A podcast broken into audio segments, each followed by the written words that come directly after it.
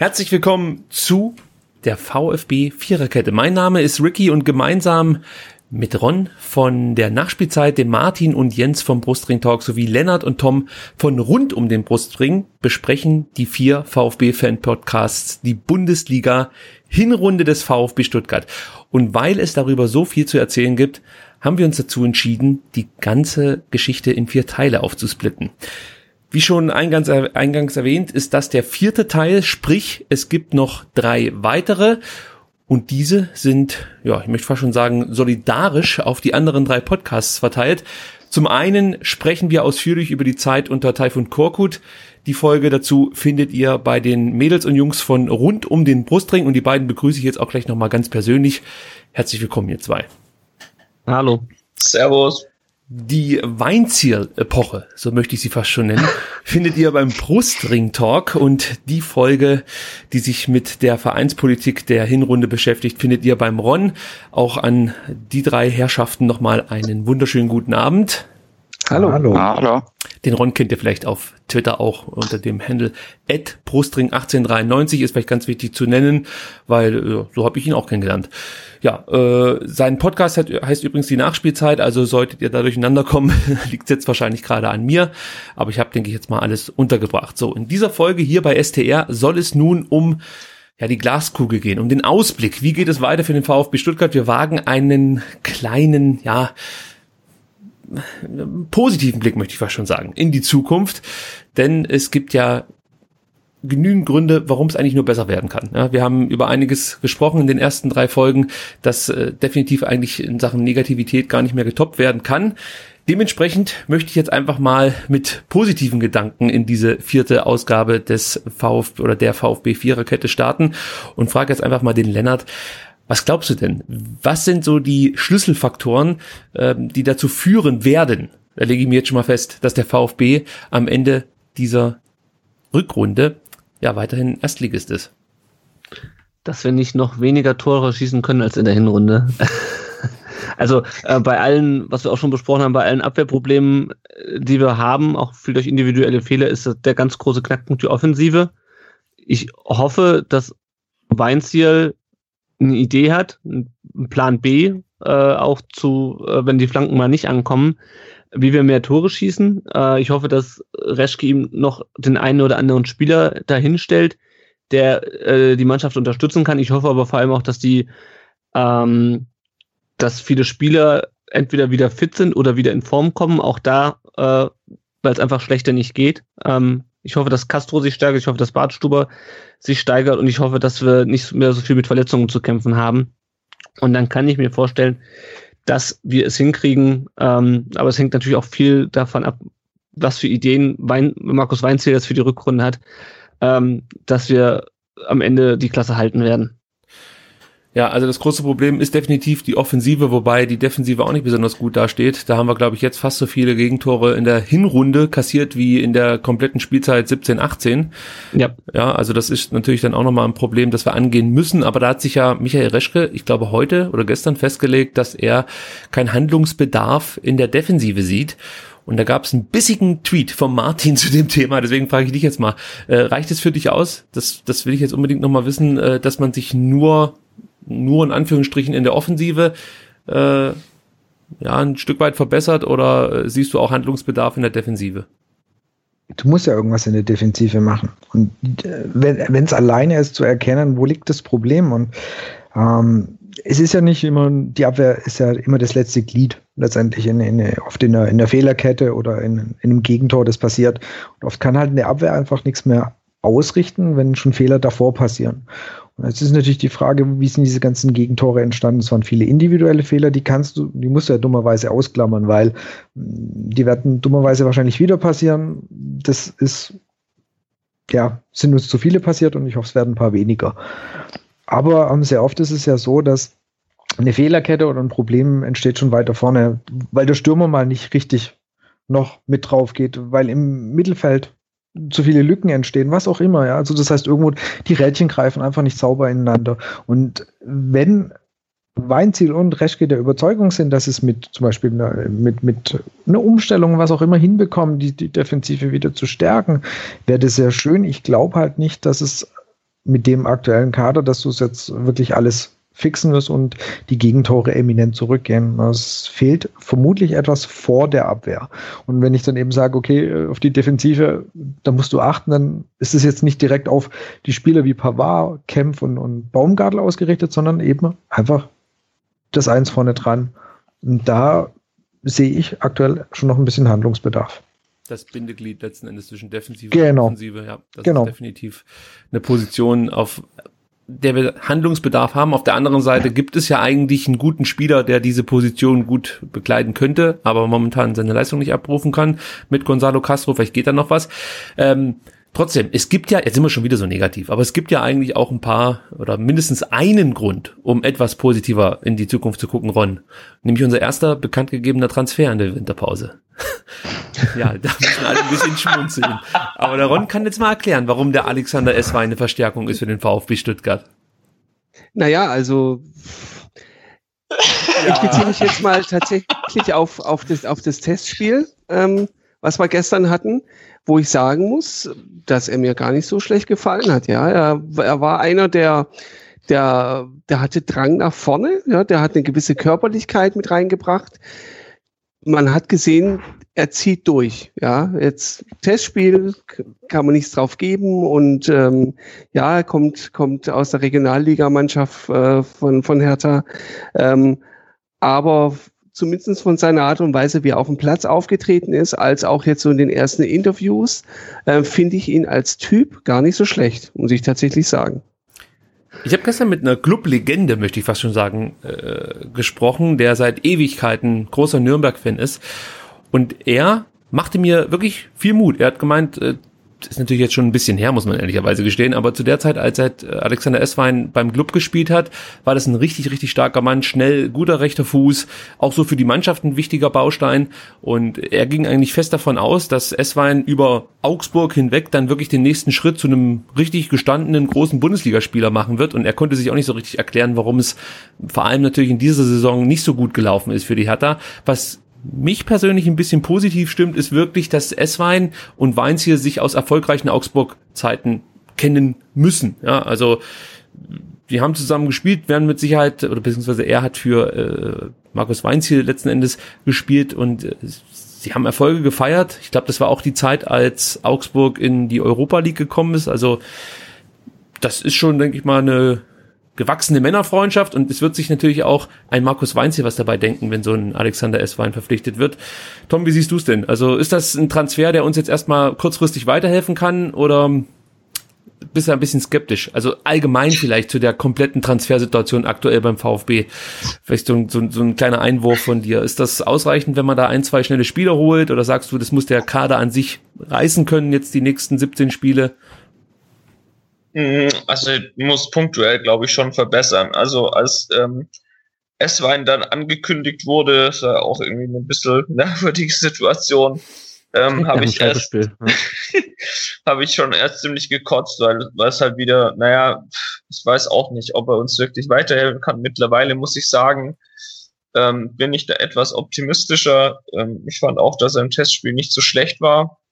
Ähm, ist eigentlich auch einer, der, der glaube ich passen kann, so vom Typ her. Gibt auf jeden Fall auch nochmal eine Alternative und das ist grundsätzlich schon mal nicht schlecht.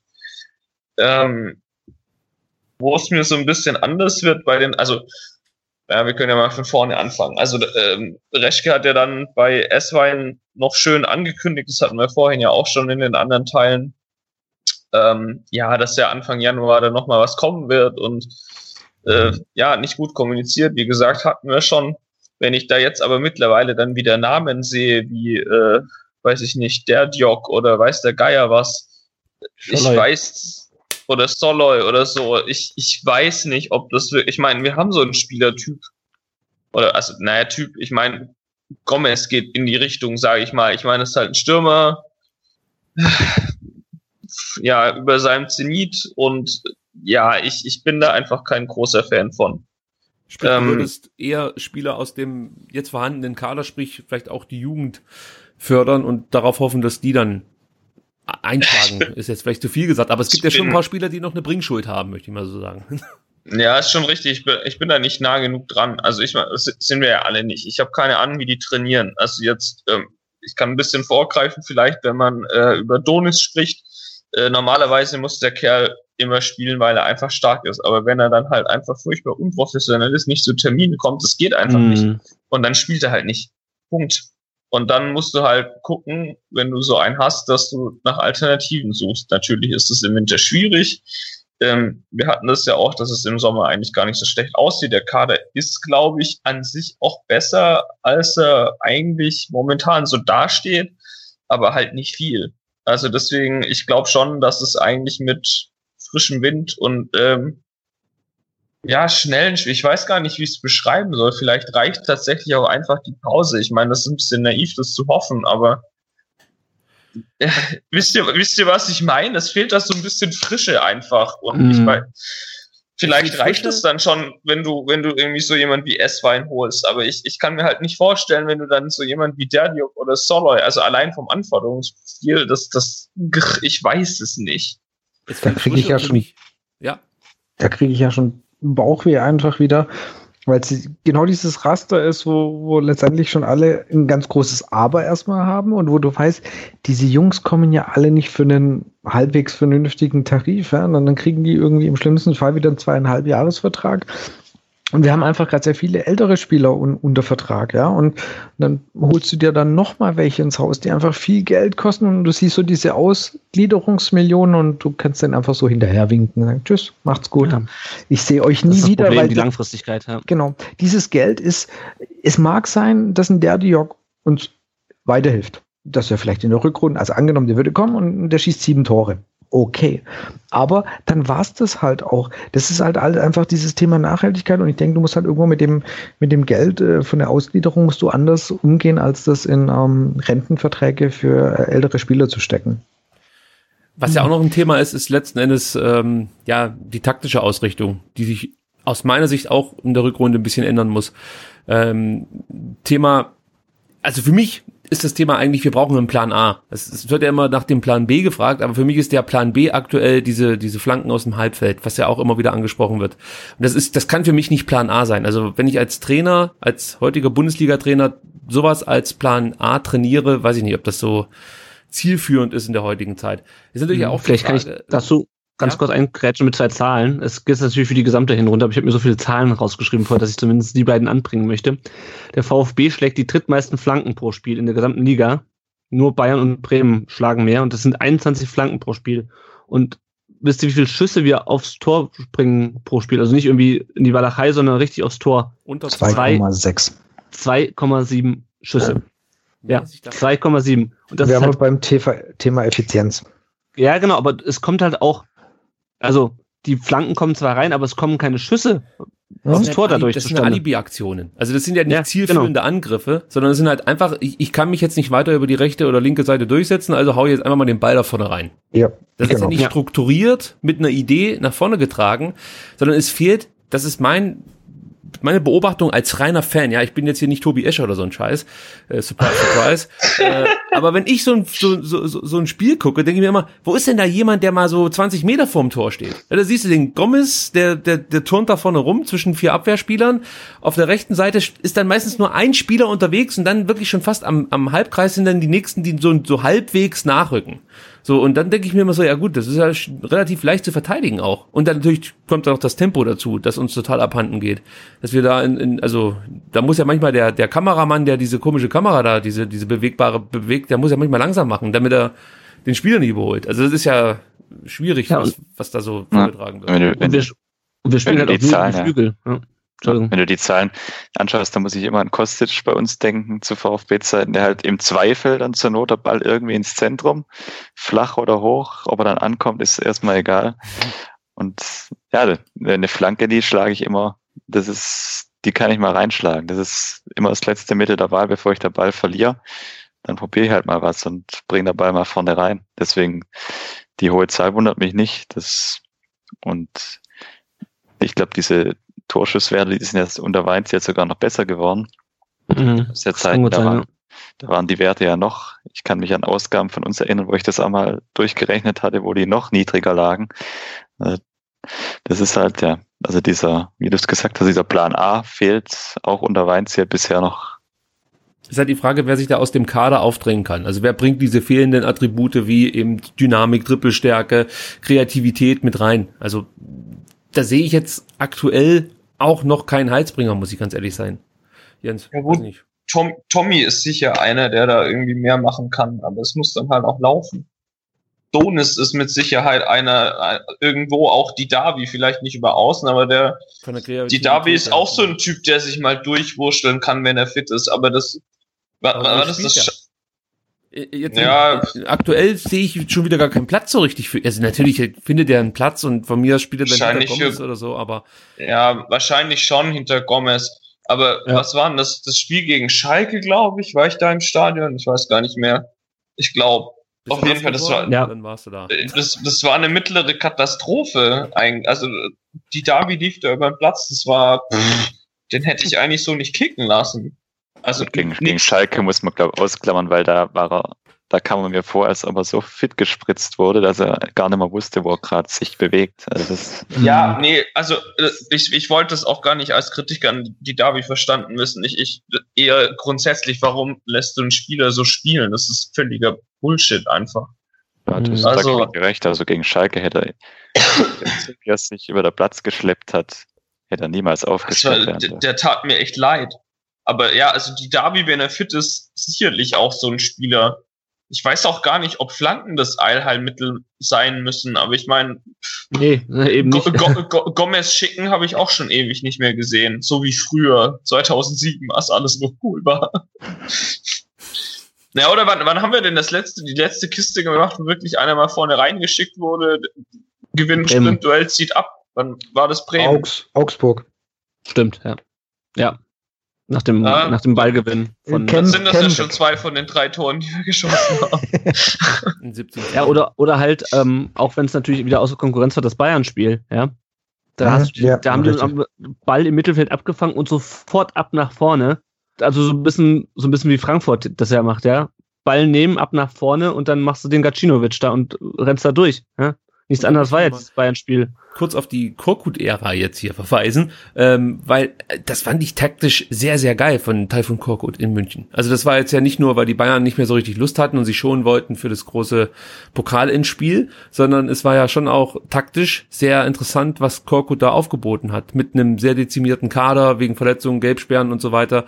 Äh, Ohne Gomez ja, die Nummer zu bringen mit Akolo und Sturm, damit hat keiner gerechnet, dass dann Ginczek über links kommt und sich da so aufreibt. Also das war ja schon einfach eine geile Idee, fand ich von Typhon Korkut. Was er so dann auch nicht mehr so richtig äh, ja. auf dem Platz hat. Sohn und so.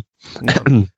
Nee, aber äh, also für mich ist halt wirklich ein Problem, diese Dynamik und, und äh, Power, Geschwindigkeit äh, ins Spiel zu bekommen. Ja, also ja. Esswein ist da mit Sicherheit ein Spieler, der das Zeug dazu mitbringt, muss man abwarten. Ist jetzt auch ein Spieler, der ein ganzes halbes Jahr nicht mehr gespielt hat. Also das ist schwierig zu sagen, ob der jetzt dann gleich so einschlägt und uns da weiterhilft. Aber zum Beispiel auch ein Eric Tommy, ja, der hat die Dynamik, aber dem fehlt zum Beispiel auch die Schnelligkeit. Also der gehört jetzt nicht zu den schnellen Top-Spielern in der, in der Bundesliga. Es ist kein langsamer Spieler, aber der bringt jetzt auch nicht das mit, was ich mir jetzt erhoffen würde, was uns auch so ein bisschen fehlt. Und ich möchte auch gleichzeitig einschränken, es ist natürlich nicht nur das Tempo, das fehlt. Es fehlt natürlich auch so eine gewisse Qualität, so eine gewisse Leistungsbereitschaft von Spielern, von den wir das, glaube ich, eigentlich erwartet haben.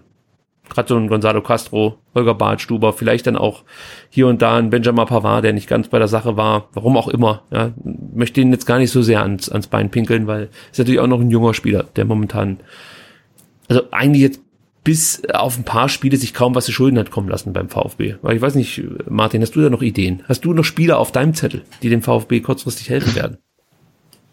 Von denen, die da sind oder die kommen könnten?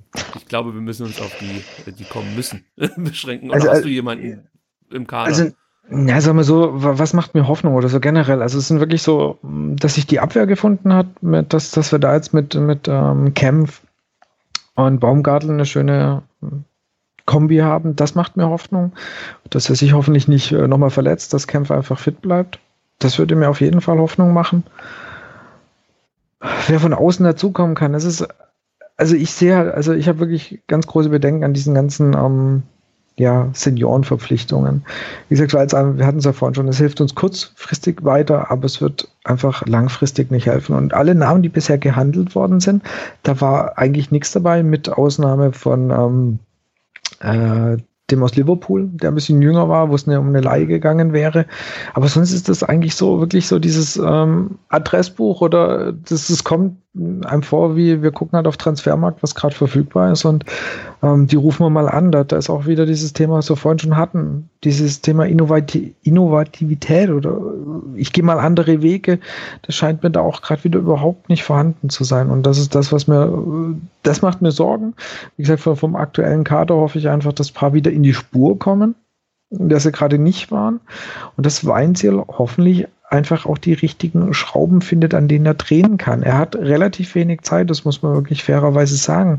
Die Winterpause ist sehr, sehr kurz. Das Trainingslager, das sind, das sind zwei Wochen, die er jetzt Zeit hat und es geht ja nächsten, also nächsten Samstag geht es schon gegen Mainz los. Er hat einfach leider nicht viel Zeit, diese Automatismen, du hattest vorhin den Plan A, den Plan B angesprochen. Er muss ja irgendwas eintrainieren, aber dafür hat er verdammt wenig Zeit. Und das mhm. ist mit, mit Sicherheit Probleme und ich weiß auch gar nicht, ob uns da hilft, wenn dann zehn neue Spieler kommen, weil die musst du ja auch wieder erst ins Team integrieren, die, ja. musst, du, die, die musst du in die Hierarchie wieder eingliedern. Es ist eine sehr verzwickte Situation, mal wieder beim VfB. Ja, ich finde, du hast so ein bisschen das Problem, das haben wir jetzt, also erzähle ich ja keinem was Neues, dass du in der Winterpause, wenn du nicht gerade super viel Geld ausgeben kannst, und mit 10 Millionen sind nicht super viel Geld heutzutage, dann hast du nur zwei Optionen. Entweder du holst halt so Scholloy Derdiok, arrivierte Spieler, wo du ungefähr weißt, was du kriegst, wo du aber natürlich wieder Geld verbrennst, ja, weil die nicht ja. für ein halbes Jahr kommen im Zweifelsfall, außer wenn sie ausgeliehen sind, ähm, sondern die wollen dann gleich einen Zwei-Jahres-Vertrag und wollen sich noch eine goldene Nase verdienen. Oder du hast halt Talente, ja, wo, bei denen du nicht weißt, ob es funktioniert. Letztes Jahr hatten wir Glück, da hatten wir mit Gomez einen, ähm, der vielleicht noch, der zwar auch keinen Mehrwert mehr generiert, aber der trotzdem, glaube ich, dem Verein einfach, weil er so eine, ja, ist halt trotzdem eine Vereinslegende mittlerweile schon, ne? Meisterschaft und so. Ähm, der kann dem VfB schon helfen und Tommy auch. Nur, es kann halt auch so laufen wie 2016 im Januar, wo du dann irgendwie Krawetz und ähm, Federico Barber holst, ja. Die kannte vorher auch keiner und äh, heutzutage weiß auch keiner mehr, wo sie spielen. Ne? Ähm, und ich, ja, ich wehre mich auch so ein bisschen dagegen, ja jetzt so glücklich das Heil in den Neuzugängen zu suchen. Ja. Ähm, da muss ich auch, also wie Reschke sich ausdrückt, darüber haben wir gerade schon gesprochen, äh, ob man jetzt sagen muss, Neuzugänge sind nicht das Evangelium äh, als Sportdirektor, aber ganz Unrecht hat er nicht. Es muss von den bestehenden Spielern kommen. Du kannst die Mannschaft, wenn du nicht vollkommen jetzt nochmal Geld rausblasen willst, und das ist ja schon ein Vorgriff auf den Sommer, ähm, diese 10 Millionen, das ist schon Geld, was, was eigentlich für den Sommer eingeplant war, du kannst die Mannschaft nicht auf links krempeln im Winter. Ja? Du kannst höchstens punktuell verstärken. Und wenn es gut läuft, dann holst du halt noch einen Ergänzungsspieler, ähm, der dir für die Zukunft hilft. Und wenn es schlecht läuft, dann holst du halt entweder, ja, das, was ich gerade gesagt habe, die alten Spieler, die nicht helfen, oder die jungen Spieler, wo du nicht weißt, was du bekommst. Was, was mich auch noch interessiert, Ron, äh, ob du eigentlich schon so eine so ein System erkennen kannst unter Markus Weinz hier. Also, weil das ist auch etwas, was ich persönlich jetzt noch so ein bisschen ja, bin mir nicht ganz sicher, äh, welche, welche Richtung er will. Mal spielt er mit Viererkette, mal mit Dreierkette. Martin, du hast vorhin gesagt, dass eigentlich, ja, Bartstu äh, Bartstuber sage ich schon, Baumgartel und Kempf, ja, als die zwei Innenverteidiger in der Viererkette sehr, sehr gut funktionieren. Ich persönlich finde es besser, wenn wir mit Viererkette spielen, aber ich weiß nicht, Ron, wie du siehst, ist das so das System, das jetzt zu uns passt, diese, Dreierkette, die er aktuell ja auch gleich wieder trainiert hat im, im Trainingslager und auch gegen Utrecht hat spielen lassen? Oder was denkst du, was da noch möglich ist mit dem Kader? Fällt mir tatsächlich schwer einzuschätzen. Man, man, muss ja sehen, das, was wir jetzt in den Spielen der, der Hinrunde gesehen haben, war ja äh, zunehmend dann auch davon geprägt, was überhaupt noch ging, ja, ähm, aufgrund des Kaders, den man aufstellen konnte. Ähm, ich weiß nicht, inwieweit er äh, sich da überhaupt festlegen will, ähm, was die Formation angeht, oder ob er da nicht auch eben diese äh, Flexibilität reinbekommen will, um auch umstellen zu können. Ich meine, äh, Spiele werden heutzutage ja auch noch mehr als früher, gefühlt zumindest immer mehr auch Trainerspiele, wo dann äh, umgestellt wird und reagiert wird auf die Gegenreaktion und was weiß ich. Ähm, von daher, also fällt mir tatsächlich schwierig. Ich glaube eher, dass es, äh, dass es wichtiger ist, ähm, den Weg nach vorne zu organisieren. Was ich auch meine, was man, ich komme wieder aufs Testspiel von gestern zurück am Sonntag, ähm, auch äh, in Ansätzen gesehen hat, zumindestens, dass versucht wurde, tatsächlich Geschwindigkeit aufzunehmen, schneller umzuschalten und auch mit mehr Leuten vor allem nach vorne zu laufen. Dass eben dann nicht nur einer alleine auf weiter Flur ist, sondern eben auch noch ein, zwei oder vielleicht auch drei Leute neben sich hat. Ja, dass jemand nachrückt, das fehlt natürlich so ein Stück weit. Ja, ja, dass du mehrere Systeme spielen können musst heutzutage ist klar und dass du auch innerhalb des Spiels, je nachdem wie die äh, Geschichte so läuft, umstellen musst und, und das muss die Mannschaft dann auch leisten können, ist, ist schon klar.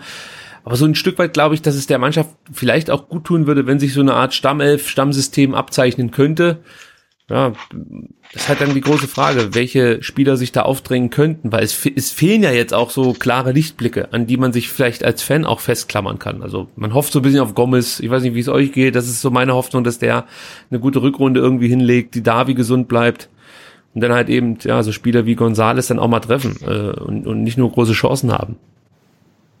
Wer sind denn eure Hoffnungsträger vom aktuellen Kader? Haben wir das schon besprochen? Nee, haben wir nicht. Aber da gibt's ja bestimmt so ein paar, auf die man sich vielleicht jetzt auch wieder freut, dass die äh, aus langen Verletzungspausen zurückkommen. Weiß nicht, äh, Jens, wie siehst du's? Also Hoffnungsträger ganz klar ist, wenn wieder das Camp fit bleibt. Das ist mal eine wichtige, wichtige Bestandteil sicher. Das wäre ganz wichtig. Sosa links hinten sicher auch und Maffeo auch rechts hinten. Beides Spieler, die in der Hinrunde das Potenzial, das sie meiner Meinung nach haben und mitbringen, noch nicht wirklich abgerufen haben, sicher auch Schlüsselspieler werden können. Und dann musst du vorne, musst du sehen, was für ein System Weinz jetzt spielt. Wenn er 4-2-3-1 spielt, ist sicher auch die Darwin-Tipp, der als Zehner hinter Gomez durchaus vielleicht, wenn er fit bleibt, das ist immer Voraussetzung, der da vielleicht durchaus eine Rolle spielen könnte.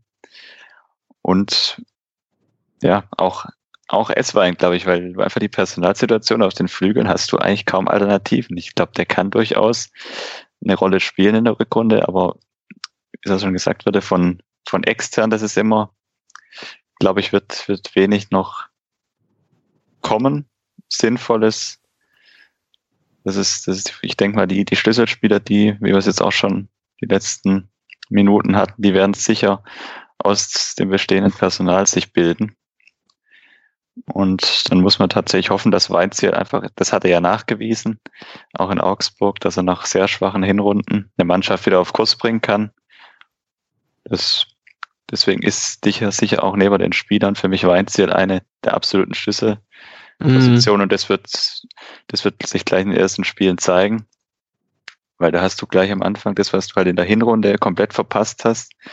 Nehmen wir, klappern wir Bayern aus kann, bin ich zwar kein Freund davon, aber das ist halt in München, das wird grundsätzlich mal schwer, aber da hast du natürlich gleich wieder relativ viel direkte Duelle. Du hast Mainz, du hast Freiburg, du hast Düsseldorf. Da musst du gleich am Anfang da sein und punkten. Ja. Da legst du den Grundstein. Also ich habe ich hab mal für mich so 20 bis 23 Punkte für einen Klassenerhalt äh, rausgehauen. Ich glaube, die brauchen wir so 20 Punkte auf jeden Fall. Dann ja. komme ich auf einen Punkteschnitt von 1,35 pro Spiel. Dann habe ich äh, Dortmund und Bayern mal weggerechnet und komme dann sogar auf 1,5 Punkte pro Spiel. Ist natürlich schon äh, eine Ansage, wenn du dann noch bedenkst, dass Gladbach, Leipzig, Wolfsburg zu Hause äh, bei uns äh, gastieren werden und ähm, ja, sind jetzt nicht keine unbedingt leichten Gegner, die du dann zu Hause besiegen musst, obwohl es ja immer heißt, um die Klasse zu halten, musst du deine Heimspiele gewinnen. Ich weiß nicht, wie ihr es da seht. Äh, ist das sehr ambitioniert mit den 1,5 Punkten, weil momentan kommt mir das wirklich enorm schwierig vor, aber Du musst halt mal gegen einen von denen oben gewinnen, sonst haut es halt nicht hin. Ja. Und, und also das, was Düsseldorf gemacht hat, ja, die, die, die mit Herz und Einsatz und allem gegen Dortmund gewonnen haben. Klar hatte Dortmund nicht den besten Tag, aber ähm, ähm es geht einfach auch darum, halt eben gegen einen von den von dir gerade genannten zu gewinnen. Du musst halt einmal irgendwann gegen Leipzig oder Gladbach, wen auch immer, musst du mal punkten, weil sonst ist natürlich der Schnitt ganz, ganz schwer zu erreichen. Keine Frage. Ja, ich kann mir auch gut, gespannt, ja. ich kann mir auch gut vorstellen, dass wir dieses Jahr Relegation spielen. Also weil wir haben, also deswegen, das ist vorhin noch ein bisschen untergegangen im Rückblick, ähm, dieses Schalke-Spiel, das kotzt mich dermaßen an, weil schon allein die Torwartfehler, die Schalke dem Spiel gemacht hat, das Spiel, das musst du echt nicht verlieren. Ja, auch wenn die Vizemeister sind und was nicht alles, das, also, das sind drei Punkte, die uns hinten noch richtig wehtun können, weil, also, das war so eine richtig dumme und unnötige Niederlage. Und das eigentlich nach einer guten ersten Halbzeit gegen, ähm, gegen, gegen Wolfsburg und einer guten zweiten Halbzeit gegen Berlin. Ähm, das kann uns, glaube ich, noch richtig reinreiten. Und ja, ein anderthalb Punkte pro Spiel. Äh, entweder machst du halt so einen Lauf wie unter Korkut, aber das sehe ich nicht. Und also ich, ich kann mir gut vorstellen, dass wir dieses Jahr in die Relegation müssen. Weil 14 Punkte sind echt zu wenig. Das hat dann die Hoffnung. Du musst halt bei dem Punkteschnitt, wenn du jetzt mal 1,5 Punkte nimmst, dann kannst du dir eine Niederlagenserie schon mal überhaupt nicht mehr erlauben. Ja, genau. Das, ja. das bricht dir das Genick dann. Ja, und wir hatten, glaube ich, doch selbst in der Abstiegssaison hatten wir mehr Punkte, oder? Ja. ja. Da haben wir ja noch gegen Wolfsburg gewonnen äh, am, am 17. Spieltag. Und da wären wir ja auch durch gewesen, wenn wir nicht nochmal so komplett eingebrochen wären. Ich glaube, ganz entscheidend sind wirklich diese ersten, äh, also auch wenn man es nicht sagen soll, aber es ist halt so, Bayern nehme ich so ein bisschen raus, aber diese ersten drei Spiele, Bayern ausgeklammert, ähm, sind für mich wirklich jetzt dann die Richtungsweisenden. Du musst zu Hause gegen Mainz, aus meiner Sicht musst du dieses Spiel gewinnen, um einfach dann auch mit einem gewissen positiven Gefühl wieder in die Rückrunde zu starten und, und ja, wenn du da gleich verlierst, dann triffst du in München auf einen dir wahrscheinlich überlegenen Gegner wirst auch nichts holen, dann bist du gegen Freiburg ja schon wieder voll mit dem Rücken an die Wand. Also in die Situation möchte ich eigentlich nicht unbedingt kommen. Deswegen hoffe ich, dass man gegen Mainz gewinnt, gegen Freiburg dann irgendwie was mitnimmt und dann in Düsseldorf zumindest mal nicht verliert. Ja, das wäre so. Du musst, du musst, du musst gegen Düsseldorf gewinnen. Also ich ja. gebe dir recht, aber Düsseldorf zu Hause ist auch nicht, also ist halt, das sind halt auch so ja. Mannschaften, die zu Hause ihre Punkte dann holen. Ja, aber das ist mir scheißegal. Du musst da gewinnen. Wenn du das Spiel nicht gewinnst, dann hast du in der Liga nichts verloren. Das ist ein direkter Konkurrent. Ja, da haben wir klar. so viele Punkte schon liegen lassen. Und auch gegen Mainz, natürlich, aber, also. Du musst Freiburg. Mainz gewinnen. Du musst Freiburg gewinnen. Ja. Du musst Düsseldorf gewinnen. Ja, und nicht aus der Überheblichkeit, weil wir irgendwie sagen, wir sind genau. so geil, sondern weil wir es einfach brauchen, weil wir sonst absteigen. Genau weil das. Ich weiß nicht, genau. gegen wen du sonst gewinnen willst. Richtig. Gegen Hannover so vielleicht noch. Oder gegen Nürnberg, aber Martin, wenn du das so sagst, habe ich sofort das Gefühl, das, das klappt nicht. Ich weiß nicht, so, nein, nicht weil du das sagst, sondern weißt du, du sagst das so und ich denke, nee, der ist doch irre. Wie sollen wir denn gegen Mainz, wie sollen wir denn überhaupt von vier Spielen drei gewinnen? Das, das, das kommt mir so unmöglich vor in der aktuellen Situation. Es sieht mit Sicherheit auch aktuell unrealistisch aus, aber wie, du, du hast ja den Punkteschnitt uns quasi vorgegeben ja, und die Punkte müssen irgendwo her und wenn du die eben nicht gegen Mainz, gegen Düsseldorf und gegen Freiburg holst, genau, gegen wen denn dann? Und, und, und das ist, das, das sind eher die Mannschaften, an denen wir uns orientieren müssen. Und wenn man die Hinrunde guckt, gegen die etwas besseren, irgendwie Top 5, 6, haben wir katastrophal ausgesehen. Das heißt, äh, das, das siehst du ja eigentlich gefühlt noch weniger Chance, da irgendwie mal Punkte zu holen. An sich müssten das machen, aber du musst diese Spiele gewinnen und, und allein die Vorstellung ist das erste Spiel gegen Mainz und du verlierst irgendwie 0-2 jo, dann wird's ja. aber eine ganz, ganz bittere Nummer. Deswegen ist einfach, vor dem Spiel ist meines Erachtens ein sehr, sehr großer Druck schon da, weil ähm, ich glaube, das weiß auch die Mannschaft, das weiß Weinzier, das Ding musst du gewinnen. Und da will ich von Gentner aber kein fucking Word hören, jo, gegen Mainz musst du nicht gewinnen. Dann drehe ich echt am Rad, weil genau dieses Scheißspiel musst du gewinnen. Ja, und das Problem ist, das Problem ist auch, wenn wir uns jetzt da einen Fehler erlauben, ja, dann lasst Düsseldorf nochmal so ein Spiel haben wie gegen Dortmund, ja. Dann sind die wir, komplett weg. Und wir gewinnen diese Spiele halt nicht gegen Bayern, gegen äh, Leipzig, gegen Dortmund und so. Und wenn von den anderen mal einer einen gewinnt, dann sind wir richtig am Arsch. Vielleicht diesbezüglich auch noch ein kurzer Aufruf. Ich kann mir nicht vorstellen, dass da schon alle Tickets weg sind für Mainz. Ist, glaube ich, ganz wichtig, dass da die Bude auch voll ist und ordentlich Stimmung im Puff, sozusagen. Ähm, das kann der Mannschaft, denke ich mal, ganz gut tun. Äh, Gerade für so ein erstes, aus meiner Sicht sehr schweres Spiel gegen Mainz. Das sind immer enge Spiele, manchmal dann auch eher nicht so schöne für den VfB, aber ich denke mal, äh, vielleicht, vielleicht so ein Kampfspiel wie, ja, letztes, äh, was hat zweite Spieltag, oder? Wo wir gegen Mainz gespielt haben zu Hause wo der Bartsch mhm. das geschossen ja. hat. Ja. ja. So ein Spiel bräuchte es, glaube ich, mal. Mit so, mit so einem Kraftakt und dass man da das Ding da irgendwie rein abköpft oder was weiß ich.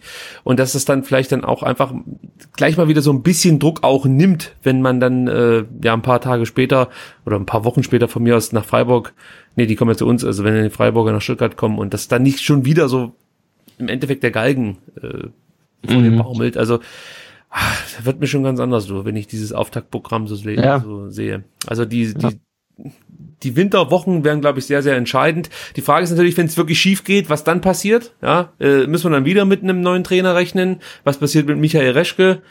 Ich weiß nicht, äh, Tom, wie siehst du es da? Ist da schon wieder Handlungsbedarf oder eher nicht? Uh, ja, mhm. gute Frage. lass, lass uns mal den Teufel an die Wand malen. Ja, äh, wir holen aus den ersten fünf Spielen nur einen Punkt. So, dann wird's auf jeden Fall schon mal abgehen. Ja, äh, da wird es auf jeden Fall abgehen. Die Frage, also es bringt halt, glaube ich, einfach gefühlt nichts. Also was, was bringt's, wenn du jetzt mitten in der Saison Reschke raus wirst?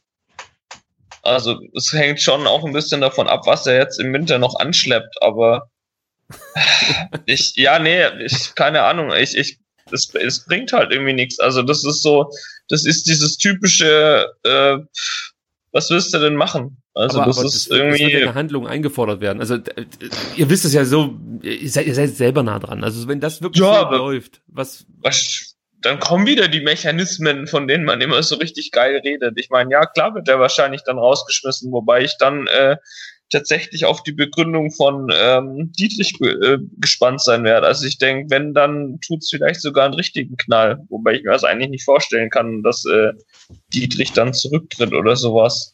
Also ich, ich will auch ehrlich gesagt gar nicht dran denken. Ich hoffe, dass, dass wir um Himmels Willen nicht in die Situation kommen. Aber ich könnte mir durchaus vorstellen, dass vorher auch noch mal ein Trainer geschmissen wird, bevor Reschke gehen muss. Es, es passiert, das Ding ist, es passiert ja auch irgendwie nichts mehr. Ich meine, ich, ich halt auch nichts davon, jetzt irgendwie mit Fackeln vor die Geschäftsstelle zu laufen, aber ähm, ich finde das Umfeld noch äh, relativ ruhig, muss ich sagen. Und das erstaunt mich jetzt eigentlich schon von Jahr zu Jahr, dass es eigentlich immer so ruhig bleibt. Also ich sag mal so, wenn wir wieder absteigen, dann, also ich weiß mal ganz, und es hat auch nicht mit dem Thema zu tun, aber wenn wir wieder absteigen, dann muss es eine außerordentliche Mitgliederversammlung geben, auf der die, auf der neue Präsident gewählt wird. Also da gibt es ja. für mich gar keine Alternative zu. Weil er ist ja mit, mit verantwortlich für diese Situation, also kann man ja nicht von der Hand weisen, er hat hier einen Sportdirektor oder einen Sportvorstand damals entlassen, mehr oder weniger für uns von außen nicht ganz nachvollziehbar und er hat sich da auch nie zu geäußert äh, und befeuert aus meiner Sicht damit auch so ein bisschen diese Verschwörungstheorien, die man dann immer wieder so hört. Äh, ja, der Herr Dietrich, den meine ich jetzt damit. Ja, aber so weit wollen wir natürlich jetzt nicht denken. Also ich hoffe jetzt einfach mal, dass mhm. wir irgendwie ein paar Punkte holen und dass dieser Kelch an uns so rübergeht. Hoffe ich zumindest. Ja, weil also ich meine, der erste Abstieg, der war schon, ähm, der war schon scheiße, aber und irgendwie hat auch, ja, also keine Ahnung, aber also ein zweiter Abstieg wäre noch viel gravierender als der erste. Definitiv. Der wird uns, also der zweite, noch ein Abstieg wird uns weitaus mehr zurückwerfen als der vor drei Jahren. Ja, dann bist du halt in so einem Club wie ja, einfach Nürnberg oder von mir ist dann sowas wie Düsseldorf. Also ich habe manchmal das Gefühl, der VfB ist jetzt schon eher äh, ein Team, das sich so deutschlandweit zwischen 15 und 5, äh, zwischen 15 und 20 aufhält. Äh, ja, also einfach da in diesem Spektrum ist alles möglich und sich selber aber für eher zwischen 6 und 11 sieht. Und ich glaube, das ist auch ein Problem, dass so die Ansprüche auch an Spieler Material, da benutze ich dieses ekelhafte Wort erneut, ja, dass man praktisch äh, auch in anderen Kategorien denkt, was Spiele angeht und eigentlich kann man die aktuell gar nicht vielleicht verpflichten, die man so gerne beim VfB sehen würde. Also damit meine ich vielleicht noch nicht mal euch jetzt, wie wir eine Runde zusammensetzen, sondern so, wenn man halt mal auf den Nachbarplätzen im Stadion sich so umhört, sind da schon manchmal Gedankenspiele, die ich nicht ganz nachvollziehen kann. Gerade ich meine, du musst halt Leute einfach entdecken. Also es bringt halt ja. nichts. Äh, irgendwie, ich, ich muss kein Reschke sein, der, was weiß ich, wie viele 100k im Jahr bekommt, um irgendwie jemand wie S-Wein oder der Diok oder ich meine, die sind ja, also der Diok zumindest ist ja noch nicht da. Aber um auf sowas zu kommen, muss ich, muss ich kein Experte sein. Das, das, das kann ich irgendwie Fußballmanager spielen oder FIFA ja, oder was weiß ich. Mhm. Das ist halt, ich meine, ja, er hat ja dann auch irgendwie, was weiß ich, äh, Santi Askashiba, bla und so weiter und so fort. Also sind ja auch welche dabei. ich halt auch viel von Gonzales eigentlich.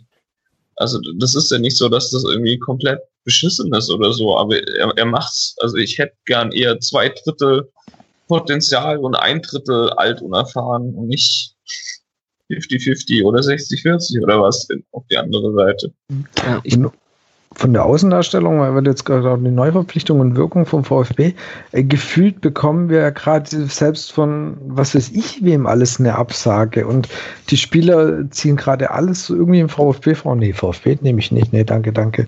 Also äh, es, es wurden ja einige Namen gehandelt, aber gefühlt hast du, sagen alle, hä, gibt es noch irgendwo eine bessere Option? Ja, okay, danke, mach's gut. Ähm, weil. Ja, wobei, ja, also, also der, der Hermann ja, aber weißt du, also beispielsweise der, der Solenki oder wie der ausgesprochen wird, ja. Natürlich gehe ich, bleibe ich in der Liga oder zumindest im Land, Brömers, die hm? äh, spielen ja. in der Premier League, bin mir gerade nicht sicher. Doch. Ähm, mit einem festen Vertrag, als mich ein halbes Jahr ausleihen zu lassen nach Deutschland. Nee, also der ist jetzt nicht mal speziell gemeint, aber ich habe das Gefühl, also man hört ganz oft die Wunschlösung und dass es halt nicht geklappt hat. Er hat ja schon selber gesagt, ein, zwei Wunschlösungen haben nicht funktioniert. Das heißt, das war nicht der einzige und ich glaube halt einfach, ähm, äh, was musst du gerade machen, dass du als, also als Spieler vom VfB überzeugt wirst und das ist einfach gerade brutal schwierig. Ja, wir sind wieder mal in so einer schlechten Phase drin, wie die letzten 15 Jahre oder die letzten 10 Jahre auch. Da brauchst du dann schon irgendwie gefühlt die ganz Verzweifelten wie S-Wein. Ja, aber das, das ist ja dann auch aber wieder Außendarstellung. Warum wissen wir denn eigentlich von Wunschlösungen? Das ist doch ein Witz. Ich will doch nicht ja, irgendwie die, die 500. Wasserstand, halt doch einfach dein Maul. Also hol doch einfach, jetzt, natürlich, ich, ich finde es doch sogar gut. Ich meine, lieber du gehst irgendwie drei Regale zu hoch und wenn es klappt, obergeil und wenn nicht, dann nimmst du halt zwei drunter und er ist dann auch noch gut. Ist doch alles okay. Aber erzähl das doch nicht. Also warum erzählt man das denn? Das hat zum Beispiel Schindelmeiser nicht gemacht. Der, der hat die Fresse gehalten und dann kam halt einer. So jemand wie Pavard oder sonst irgendwas. Ich meine, ja, das ist dann halt top. Halt doch einfach die Klappe. Kein Mensch muss das wissen. Warum kommt, also, das ist echt wieder drei Rollen rückwärts. Gefühlt Wobei war das, das war schon erste, viel besser. Gefühlt war das jetzt seine erste Aussage, dass er ganz schnell vielleicht abreisen müsste aus dem Trainingslager, falls sich noch was auf dem Transfermarkt tut. Das ist ja schon wieder so dieses, ey, ich bin hier ganz, ganz busy und so. Also es kann jederzeit was passieren. Ich habe da was in der Hand. Äh, das finde ich auch immer schwierig, wenn man das so nach außen kommuniziert. Fällt mir nicht. Und er ist ja abgereist. Ja, ja heute ist er wow. am Sonntag ist er abgereist. Naja. Wobei, man muss bei Hinstellenmeister natürlich auch dazu sagen, in der zweiten Liga hat das natürlich auch keinen gekratzt, wenn wir verpflichtet haben. Also da war die Aufmerksamkeit nicht so hoch wie in der ersten Liga. Ach komm, aber das ist doch kein Argument. Scheiß nee, doch auf nee, die natürlich. Aufmerksamkeit. Ja, also das aber auch, aber, aber, auch, als wir aufgestiegen sind, ähm, da weiß ich noch, da sind bei einigen Spielern, da gab's, da äh, ging schon, gab schon Gerüchte und die sind dann auch gekommen. Also es, auch in der, als wir aufgestiegen sind, war es bei Schindelmeiser nicht mehr so, dass der noch vollkommen im Geheimen agieren konnte. Ne? Aber du ja. in der zweiten Liga schon etwas äh, entspannter, denke ich mal, arbeiten. Das mehr, ich mehr unterm Radar, genau. Aber trotzdem, ja. er, Michael Reschke, sorgt ja mit seinen Aussagen dafür, dass es halt eben äh, in, ja, ja, zweifelhaft bei uns ankommt. Also ist ja nicht so, dass du irgendwie jetzt bei Transfermarkt was liest, sondern der setzt sich ja hin und, und, und, und trifft immer wieder so konkrete Dinger oder haut immer wieder so konkrete Dinger raus. Das ist das, was mich auch so stört da bin ich ganz bei Tom. Halt einfach mal die Fresse. Also, das ist ein guter Ratschlag allgemein für Michael Reschke, glaube ich. Äh, das, das ist ein ganz guter, guter Ratschlag für den ganzen Verein. Weniger labern, mehr schaffen. Ja, es ist so. Also das trifft auch Dietrich genauso zu. Und das Schöne ist hier bei Skype leuchtet immer wieder das Maul auf von, von Martin. Und es ist so passend. ja, das könnte man auf den ganzen Verein anwenden. Ähm, bevor wir jetzt noch ein paar Fragen beantworten, das ist ja hier die Ausblickfolge möchte noch ein bisschen konkreter werden. Ich frage euch jetzt mal, was ihr so glaubt, wo der VfB am Ende der Saison landen wird und beginne mal mit dir, Lennart. Was ist deine Prognose? Wo stehen wir am 34. Also ich weiß natürlich jetzt noch nicht, ähm, wie die, das erste Spiel läuft und was noch für Spieler kommen, aber ich prognostiziere mal, dass wir die, äh, über die Relegation den Klassenhalt schaffen. Damit kann ich leben. Martin? 15. okay. Auch gut. Ron? Ich gehe drüber und sag 14. so, Tom, jetzt hau ihn raus. Äh, gute Frage. Also ich tippe, oh, also es hängt extrem von den ersten Spielen ab, aber ich tippe, dass wir nicht über die, ähm, über die ähm, Relegation rauskommen, also 16. Und Jens, was ist deine Prognose? Ich muss meiner Rolle ja gerecht werden und glaube, dass Weinziel die Mannschaft einigermaßen in den Griff bekommt und wir 13. werden. Ich dachte, jetzt kommt Europa League oder so. nee, ganz, ganz, so schlimm ist er auch nicht. Ganz so hoch nicht. Nee, ich habe ich hab gute Hoffnung, aber die wurde schon oft enttäuscht. Aber man muss ja weiter optimistisch durchs Leben gehen. Ich lasse mich, lass mich auch gerne überraschen. Positiv, ja. Also ich äh, schließe mich Martin an. Ich glaube, wir werden 15. Äh, Hannover sehe ich noch ein bisschen schwächer als den VfB an. Ja, und Nürnberg und Düsseldorf, da hoffe ich einfach darauf, dass, dass das dann letzten Endes nicht reichen wird, um besser dazustehen als wir. Und dann sind wir 15. Und ja. Ich finde, man darf Augsburg auch nicht ganz außer Acht lassen. Ich hatte zwar der Christelle noch vor ein paar Wochen was anderes erzählt, ähm, aber bleibt unter uns, du. genau. ähm, aber die, ich hätte nicht gedacht, dass die nochmal so arg da reinrutschen. Ja, ist auch eine interessante Entwicklung, das stimmt schon. Also ähm, ja, bin ich auch mal gespannt, wie es da weitergeht. Ja. Aber von auch da muss ich sagen, von der Qualität her ist es eigentlich eine Mannschaft, die sich da relativ aus eigener Kraft aus dieser Situation befreien kann. Das ist natürlich auch so, so eine Nummer. Du hast das Gefühl, wenn Nürnberg und Düsseldorf nicht in Abstiegs oder wenn sie nicht absteigen, dann sind sie über sich hinausgewachsen. Und ich glaube, dass das Augsburg nicht muss. Ja, also es reicht einfach, wenn sie ihre Leistung abrufen, ihre Kisten machen, dann werden die in der Liga bleiben. Und das Gleiche gilt, glaube ich, auch für uns. Und das ist das, was mich positiv stimmt für die Rückrunde, dass wir eigentlich die Qualität haben, mit einer normalen Leistung die Klasse zu halten. Und dass wir jetzt nicht wie Nürnberg und Düsseldorf darauf hoffen müssen, dass die Mannschaft regelmäßig über sich hinauswächst und einfach die Konkurrenz patzt. Ja, positiv, positiv das Ding hier zu Ende bringen. Gut, also jetzt gibt's noch ein paar Fragen. Unter anderem legen wir los mit äh, dem Ed Kurvenjunge, der, denke ich mal, allen bekannt sein dürfte hier äh, Anwesenden. Und er schreibt, äh, ich steige jetzt hier einfach mal direkt in die Frage ein. Ach so, und dann gibt's ja noch Altintop. Finde ich gut, dass sie den bis zum Sommer verlängert haben, auch wenn ich bei den Standards noch keine Verbesserung gesehen habe. Aber das wird seine Zeit brauchen. Was sagt ihr dazu? Ja, wie ist die Meinung zu, ich möchte mal breiter fassen, Altin Top und auch Andreas Hinkel, der jetzt auch mit in den Trainerstab beordert wurde? Also ich also, hoffe, dass Hinkel nicht der, ja. Entschuldigung, ich hoffe, dass Hinkel nicht der, ähm, der Wiedmeier-Ersatz ist. Ja, es wird ja immer noch gesagt, der VfB will den großen äh, äh, Co-Trainer haben, der unabhängig vom jeweiligen Cheftrainer irgendwie da ist. Ja. Äh, ich hoffe, dass man sich da jetzt nicht auf stattdessen auf Hinkel äh, als Plan B wieder äh, gemacht hat, weil man Zembrot und und ähm, und Wiedmeier nicht bekommen hat. Ansonsten, ja, schaden kann es nicht. Das habe ich schon beim Altintop gesagt. Schaden kann es nicht. Also äh, ich habe auch den Eindruck, dass Altintop äh, mindestens zur Hälfte auch so ein bisschen Mentaltrainer ist, der die, die Mannschaft pushen soll. Ja, das hört man immer wieder, dass es ein Typ ist, der vor allem äh, ja gerade für die Mentalität ganz hilfreich sein soll. Ähm, ich hoffe, dass es dann auch irgendwann mal auf dem Platz zu sehen ist, äh, weil bislang haben sie das ganz gut verschleiern können, muss man so auszudrücken. ähm, die Jasmin, die man vielleicht auch vom äh, äh Brust Kenn ich nicht. Kennst du nicht? Yassi 2106. Berühmt durch den Rasenfunk. Sagen wir es mal so. Die gibt sich nicht mehr mit uns ab.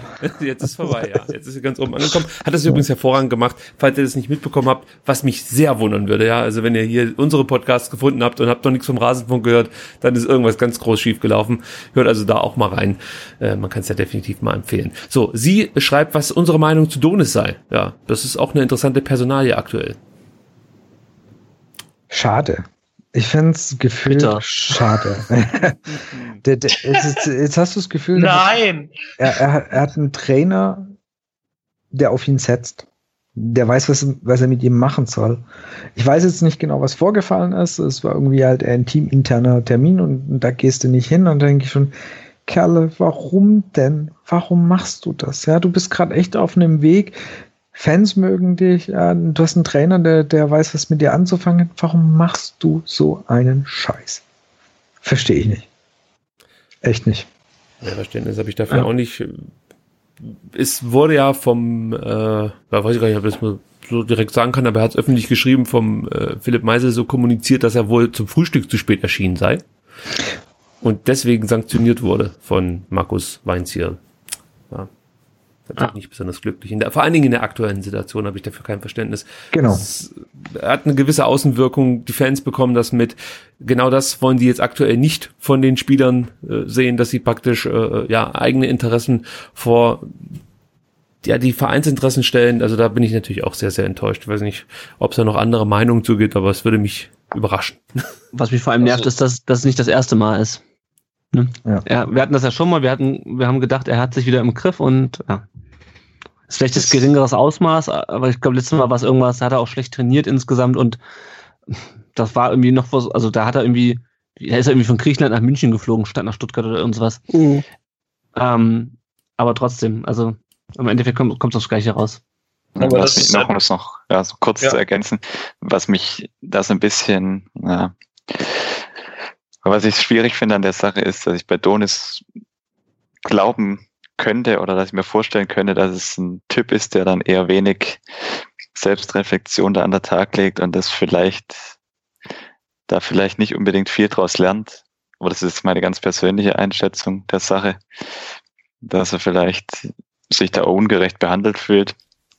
Könntest du dir vorstellen, ja. er versucht damit vielleicht auch einen Wechsel zu provozieren oder so, weil dieses Thema kam ja auch schon mal zu Beginn der Hinrunde auf, dass er den Verein verlassen würde. Kann ich mir also in der aktuellen Situation eigentlich nicht vorstellen. Ich denke mal, das war eher Gedankenverlorenheit, dass er halt da gedacht hat, ach komm, zehn Minuten hin oder her. Aber Weinzier legt darauf halt Wert und ist ja auch richtig so in der aktuellen Situation musst du halt sowas dann auch irgendwie sanktionieren. Ich habe es ja heute auch rausgesucht gehabt, er hat zu Augsburger Zeiten das ähnlich gehandhabt. Also da, da ist er sehr konsequent, was solche Sachen angeht. Also Kalini ist ja auch gut. Unter ihm nicht mehr im Kader, der ja auch immer heute dafür bekannt ist, seine Urlaube zu verlängern in Augsburg. Weil was mich, was mich an Donis ja noch mehr aufregt, ist ja nicht unbedingt, dass er da zu spät kommt. Das ist äh, schlimm genug. Aber wenn man dem Phil Meichel dann mal zuhört und dann auch noch rauskommt, dass er scheiße trainiert und unaufmerksam ist, mhm. das mhm. kotzt mich an. Ist, ja. Also noch viel mehr, als dass er da undiszipliniert ist, weil das geht gar nicht. Ich ist mein, unprofessionell. Dann, ja. ja, dann such dir halt einen neuen Verein und verpiss dich. Ich meine, ja. ja. ja ist auch ich hatte, Punkt. Ich hatte mit einem ähm, Bekannten von mir, der ist Grieche, der ist Panathinaikos-Fan, und er hat gemeint, es ist genau, genau das ist, was man ihm auch schon dort vorgeworfen hat. Dieses, ähm, äh, er, hat, er hat ja das Talent, aber halt, er geht nicht sauber damit um. Das ist genau, was er damals auch schon, selbst in der Jugend, das war ja nur U17, ne? Also es war ja, ist ja wirklich, äh, ist eine Weile her, aber das waren auch schon genau, das war schon genau das Manko, was man ihm damals ja, vorgeworfen hat. Fühlt man mhm. sich unweigerlich an Maxim erinnert, der halt auf dem Platz ab und zu gezeigt hat, was er kann, ja. aber dann halt dem Trainer jegliche Argumente aus der Hand genommen hat, ihn aufstellen zu können, weil er halt einfach unter der Woche sich hat hängen lassen. Das ist halt ja. problematisch. Und ich habe heute einen Artikel vom Vertikalpass gelesen vom, ähm, vom Jugendturnier jetzt und da gibt es ja dieses Zitat von dem ähm, Schalke-Jugendtrainer, das vielleicht auch gerade, wo du das ansprichst mit Donis in der Jugend, der gesagt hat, also Bezug ist auf Jugendspiele heutzutage, ähm, jeder will was sein, aber niemand will was werden. Ja? Und mhm. das, das trifft, denke ich, bei ihm auch ganz gut. Der ist jetzt auch noch keine große Nummer, ja? aber er tut halt auch nichts dafür, einen zu werden. Ich weiß gar nicht, wo ich das gehört habe. Kann sein, dass es in den Stunden beim Rasenfunk Royal jetzt war, dass äh, die ein oder anderen Jugendtrainer auch immer wieder sich darüber beschweren, dass die Aufmerksamkeitsspanne enorm abnimmt bei den Jugendspielern heutzutage, weil die halt mit so viel anderen Sachen zugeworfen werden, dass sie wirklich äh, auf dem Platz stehen und äh, einfach mal einen Blackout haben, weil sie gedanklich sich gar nicht mehr komplett 90 Minuten auf so ein Spiel fokussieren können. Das ist Donis kein Jugendspieler mehr, aber manchmal mhm. wirkt es ja schon auch, dass er irgendwie gedanklich nicht so hundertprozentig da ist. Das ist nichts anderes als in der Vorlesung von mir. Die, nein, nein, das hört sich ganz blöd an, aber die, die Aufmerksamkeitsspanne ist extrem kurz. Ja, muss immer irgendwas mit ist leider so. machen. ja, genau. ja, wobei, wobei ich sag mal, Quadrat aus. Ich sag mal, die hat's aber, die hat's, die Spieler hat's aber früher auch schon. Ja, also da gibt's auch schon genügend, die ihre Karriere weggeworfen ja, haben. Ganz klar. Waren dann halt, waren dann halt die äh, Mädels und die äh, schnellen Autos und die Disco. Ja? Und jetzt ist es halt die, die Playstation und äh, der Instagram-Account. Also. Ja, du bist näher dran. Ja. Gefühlt bist du näher dran, sagen wir mal so. Äh, ich jetzt. Nee, wir alle. Ach so. wir alle dürfen Teil sein. ich bin auch schon, ich, es gibt, gibt nur einen Spieler im Kader, der ist, der ist älter als ich. mittlerweile. Nee, zwei. Castro und äh, Gentner sind älter als ich. Ich gucke schon immer auf die Trainer inzwischen. Alles junge Seucher und selbst der ist schon, oh Mann, Mann, Mann. äh, Ray Bucanero schreibt noch.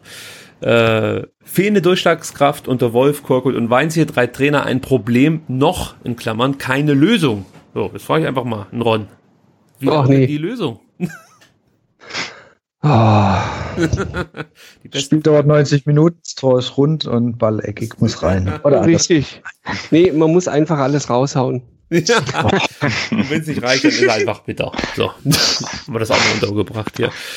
Ja, es gab eine Menge großartige Fragen von euch. Äh, Ich kann jetzt mal euch fragen, ob wir noch irgendwas bezüglich der Geschichte Ausblick hier äh, dringend unterbringen sollten. Denn wir sind zeitlich natürlich jetzt schon wirklich tief in der Nacht, müsst ihr wissen. Wir nehmen das hier äh, unter der Woche auf. Wir sind alle berufstätig und sind auch ein bisschen stolz darauf. Nachtspielzeit. Das ist die Nachtspielzeit. Nachtspielzeit. Schön, schön. Ja. Wird doch noch einen neuen Namen hier reingebracht. Gibt es für euch noch Themen, die ganz, ganz wichtig sind? Es gibt natürlich noch vieles, über das wir sprechen könnten, aber ja, auch bei uns lässt so langsam die Aufmerksamkeitsspanne nach. Äh, ja, also ich denke auch, dass wir jetzt nicht nochmal auf alles Mögliche eingehen müssen. Ähm, teilweise haben wir die Fragen, denke ich, auch schon beantwortet, ob ähm, wir mit Weinzi die Wende schaffen können, welche Perspektive Badstube hat, so Geschichten, da sind wir auch schon drauf eingegangen. ja, da könnte man vielleicht noch mal ganz kurz, äh, ganz kurz drauf eingehen, was mit Holger Bartschuber eigentlich jetzt aktuell passiert. Weil er gilt ja schon so ein bisschen als der Stinkstiefel, wenn es mal nicht so nach seiner äh, Nase geht. Und das droht ihm ja schon so ein Stück weit jetzt in der Rückrunde. Ja. Vielleicht zu Beginn, ich weiß nicht, wenn man mit Dreierkette spielt, könnte es vielleicht für ihn noch reichen. Aber spätestens wenn Pavard zurück ist, ist er halt plötzlich Innenverteidiger Nummer vier, vorausgesetzt die anderen drei bleiben gesund. Ähm, könntet ihr euch vorstellen, dass das auch noch ein Problem werden könnte für uns, wenn Bartstuber schlechte Laune hat? War ja schon ein Problem, glaube ich. Also ist, das ist, ähm, das Thema ist ja leider nicht neu. Ich glaube, das, das Problem war da schon immer da, dass äh, es da Disharmonie in der Mannschaft gegeben hat mit Bartstube oder dass er das schafft, irgendwie da Disharmonie reinzubringen. Und es wird natürlich auch äh, wirklich spannend zu sehen, wenn er nicht spielt. Und aktuell, äh, wir hatten das Thema Innenverteidigung schon. Es gibt, gerade wenn Kempf oder Baumgartel nicht einen großen Scheiß machen, gibt es erstmal keinen Grund, ihn wieder reinzubringen. Weil jetzt ist er der, der sich hinten anstellen muss. Ja. Und da wird er nicht glücklich drüber sein, weil in seinem Selbstverständnis spielt er. Und Ich glaube, das, ist- Problem bei ihm auch, ist auch der lange Vertrag. Das Über den freuen hinzu. wir uns, ja.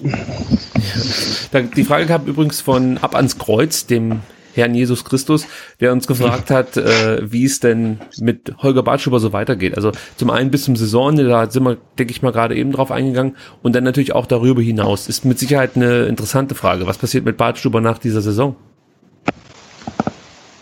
Tja, Da muss man Ja. sicher die, die, die Rückrunde abwarten, meiner Meinung nach. Wie gesagt, was Martin, was du gerade gesagt hast, bei Bartschuber ist meiner Meinung nach das Selbstverständnis, er geht davon aus oder er ist sicher der Meinung, dass er immer noch der beste Innenverteidiger im Kader sein kann oder sein muss eigentlich. Ob er das tatsächlich auf den Platz bringen kann, ist die Frage. Und dann ist halt auch die Frage, wie viel verdient er hier bei uns? Ist es für ihn dann überhaupt reizvoll zu wechseln? Das, das wird, wird sicher spannend, Mhm. weil ich glaube, müssen wir diesen, kompensieren in der Innenverteidigung? Pavard weg, vielleicht auch Baumgartel. das ist ja Bist du vielleicht froh, wenn Ja. du den Bartschuber noch hast? einer der Gründe, warum er ihm diesen Vertrag, glaube auch unterbreitet hat im Sommer. Weil man halt gerade nach der Rückrunde davon ausgegangen ist, dass er diese Konstante vielleicht sein kann, die immer, die immer im Hintergrund hat, wenn vielleicht ein Baumgartel mal geht, ein Pavard den Verein wechselt. Das kann halt bisher dies das Saison überhaupt nicht ausfüllen, aber abschreiben würde ich ihn auch noch nicht. Also Ja, Es kann natürlich auch einfach sein, dass er doch nochmal besser in Form kommt und dann aber bei uns so langsam die Karri Karriere ausklingen lässt, aber halt auf eine, also dass er irgendwann mal akzeptiert, dass er halt, dass seine Karriere halt zu Ende geht. Und dann so halt ein bisschen den Standby-Innenverteidiger gibt, der zwar immer noch ordentlich Geld verdient, aber halt irgendwie so eine sichere Bank ist, so eine sichere, sicherer Backup, ne? Darum geht's. Es ist einfach dafür, dass er dann nur Backup ist, wäre relativ teuer. Ich, ich muss sagen, ich hatte Ja. mich im ersten Moment, als er, als er verlängert hat oder geblieben ist, dachte ich, das ist gut. Weil ich hatte schon das Gefühl, dass er so eine gewisse Mentalität auch reinbringen kann, wie man an einigen Spielen gesehen hat. Jetzt hat er sich halt, denke ich, auch, auch durch seine Fehler natürlich erarbeitest du der Mannschaft ja auch nicht das beste Standing. Du willst mir sagen, wie der Hase läuft, aber machst ja einen Bock nach dem anderen. Ja, ja. Das ist natürlich dann schwierig. Ja? Also dann kannst du nicht mehr mit dem Selbstverständnis, hey Leute, wir müssen gewinnen und alles dafür tun. Also nach dem Motto, mach du mal weniger Fehler. Also ich glaube, das ist einfach schwierig und einen Badstuber in der Form von der Rückrunde. Wir wissen, er ist nicht der schnellste, das wird er auch nie wieder werden. Aber ein Badstuber in der Form von der Rückrunde, bin ich immer noch davon überzeugt, wäre eine Unterstützung für den VfB.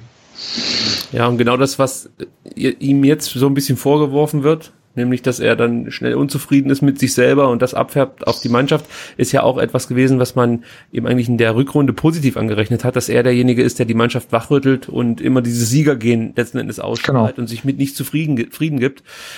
Schwierige Situation. Ich würde mir auch wünschen, dass Holger Bartstuber wieder in die Spur findet. Ähm, also da bin ich auch deiner Meinung. Ein fitter, gut aufspielender Holger Badstuber wird uns definitiv äh, helfen in der Rückrunde. Und äh, um so einen Innenverteidiger beneiden uns, glaube ich, auch viele, die da aktuell auch, auch unten drin stehen. Also ich denke mal, in Hannover wäre man froh, man hätte den Holger Badstuber im Kader. Die haben doch Nikolai Müller jetzt. Ähm, ich sehe noch kurz die ein, ich sehe noch gerade die eine Frage vom Kurvenjunge, die kann ich mit einem Satz beantworten. Äh, ja, es gibt eine starke Seite bei uns, fragt er. Äh, also gibt es eine starke Seite? Ja wir haben 40 Prozent unserer Angriffe über links gefahren. Äh, so viel wie kaum eine andere Mannschaft. Ob das das, wie erfolgreich das war, ist eine andere Frage, aber äh, um die Frage zu beantworten, ja, unsere linke Seite ist stärker als die rechte. Bis Zumindest was, was die Spielerteile angeht, genau. Gut, dann äh, möchte ich ganz zum Schluss noch darauf hinweisen, der Tomalo hat uns nicht nur tolle Fragen geschickt, die wir jetzt so ein bisschen außen vor gelassen haben, auch an alle anderen, die Fragen geschickt haben. Vielen, vielen Dank. Uns enteilt so ein bisschen die Zeit. Ihr seht ja selber vier Teile, die ihr hier jetzt wahrscheinlich durchgehört habt. Und ähm, ja, fast fünf Stunden oder viereinhalb Stunden eures Lebens ich möchte nicht sagen vergeudet habt, aber investiert, so könnte man sagen. Ja. ja. ja, also das habt ihr jetzt für uns getan, hervorragend. Und ähm, ja, ich möchte wie gesagt dem äh, Tomalo nochmal ganz herzlich danken für seine Aktion, die er ins Leben gerufen hat, nämlich die VfB Saisonspende. Und aufgrund der etwas mageren Leistungen äh, des VfB Stuttgart fehlt da auch noch der ein oder andere Euro, der das ein oder andere Herz zum Pochen bringt. So möchte ich es mal ausdrücken. Deswegen hier mein Appell an euch, wenn ihr noch kein äh, Saisonspender seid, dann schließt euch dem Projekt doch an. Auf Twitter findet ihr ihn ganz leicht unter VfB Saisonspende. Genau. Und ich denke mal, da gibt's dann alle weiteren Links, um da aktiv zu werden.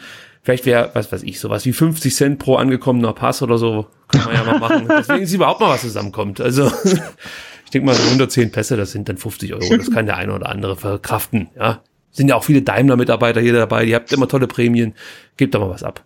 Ihr seid immer so gierig. So, also, jetzt zum Schluss aber noch eine Frage, die will ich unbedingt allen mal stellen. Äh, der Danny Dann, 1893, wollte nämlich wissen, was für uns eigentlich so ein perfekter Podcast ist. Ja, also äh, es zielte, glaube ich, darauf hinaus, welcher Podcast uns untereinander so von den VfB-Podcasts am besten gefällt. Und äh, ich mache mal den Anfang, damit ihr wisst, auf was ich hinaus will. Denn ich muss wirklich sagen, äh, mir würde jeder einzelne Podcast fehlen. Ich finde diese Mischung, die es äh, im VfB Podcast-Segment so gibt, und da schließe ich auch die Jungs, äh, ja, die für irgendwelche Ver Verlage arbeiten, mit ein, finde ich hervorragend. Und äh, das zusammen, wenn man das äh, über die Woche hinweg hört, ja, verschafft einem eigentlich ein super Bild, wie die aktuelle Fanlage aussieht, äh, ja, wie es überhaupt um den Verein bestellt ist. Und ich bin froh, dass die Podcast-Szene beim VfB so vielfältig ist. Das wollte ich an dieser Stelle auch noch mal kurz kundtun. Vielleicht wollt ihr euch dazu auch noch kurz äußern. Ähm, ja, das war mein Beitrag dazu. Ja, ich, ich denke, wir ergänzen uns da ganz gut. Das hat man ja auch äh, in dieser Aufnahme gemerkt. Äh, es gibt Themen, da sind wir einer Meinung, ähm, aber es gibt auch Themen, wo wir äh, unterschiedliche Sichtweisen drauf haben, äh, unterschiedliche Ansichten. Und ähm, ja, ich würde auch keinen der Podcasts missen wollen, äh, einfach weil es halt diese Vielfalt gibt und nicht und wir nicht, ähm, wie uns vorgeworfen wurde, vor der Aufnahme irgendwie in so einer Konsenssoße verschwimmen. Bei einigen Themen vielleicht, äh, aber bei anderen Themen, wie man heute gemerkt hat, sicherlich nicht. Und selbst wenn, dann wäre es mir auch egal. Also. Ja. Genau, also wir haben halt einfach den Vorteil, wir vier, wie wir jetzt hier zusammen sind, wir sind unabhängig ja, wir brauchen uns von niemand irgendwas vorschreiben lassen. Und ich glaube, das ist einfach der Reiz von uns vier, dass, dass, dass wir nicht auf irgendwie auf Goodwill oder irgendwas angewiesen sind. Wir machen das, weil es uns Spaß macht. Ähm, wir kriegen dafür kein Geld. Und das ist eigentlich das Schöne an uns und äh, genau das ist eigentlich das Interessante ist, jeder hat ein bisschen eine andere Meinung. Die einen nehmen ein bisschen länger auf, die anderen nehmen ein bisschen kürzer auf. Ja, nein, die einen anderen machen es allein und ich, ich denke, so findet jeder Hörer irgendwie halt oder jede Hörerin halt äh, das, was, was, was am besten passt. Der eine sagt, ja, ich habe keinen Bock, alles, was länger ist als eine halbe Stunde, geht mir auf den Sack. Ja, dann gibt es einen passenden Podcast und hört man beim Ricky rein, der halt eher tendenziell kürzer ist. Ja, also, da ich leider äh, schon äh, mehr oder weniger schlechte Nachricht überbringen, nachdem der Martin jetzt so toll Werbung gemacht hat. Das wird sich in der neuen Saison, in der Rückrunde ändern. Ja, ja Aber, toll. Ja. Super. Äh, dann, dann, dann Jungs haben doch keine Zeit. Dann jetzt gute Nacht, Jungs. So. Ja. Also, hört die anderen Teile Taifun Korkut bei Rund um den Brustring, Markus Weinz hier beim Brustring Talk. Der Verein, also Vereinspolitik, so möchte ich es mal sagen, beim Ron, bei der Nachspielzeit. Ja, und das ist STR. Vielen Dank, dass ihr zugehört habt. Vielen Dank an euch alle, die ihr mitgemacht habt. Und ja, dann äh, auf eine tolle und erfolgreiche Rückrunde. Bis dann. Ciao. Ciao. Ach, Tschüss. Ciao. Wir freuen uns auf euer Feedback. Ciao. Richtig, ob man es nochmal machen soll. Fuck, habe ich vergessen.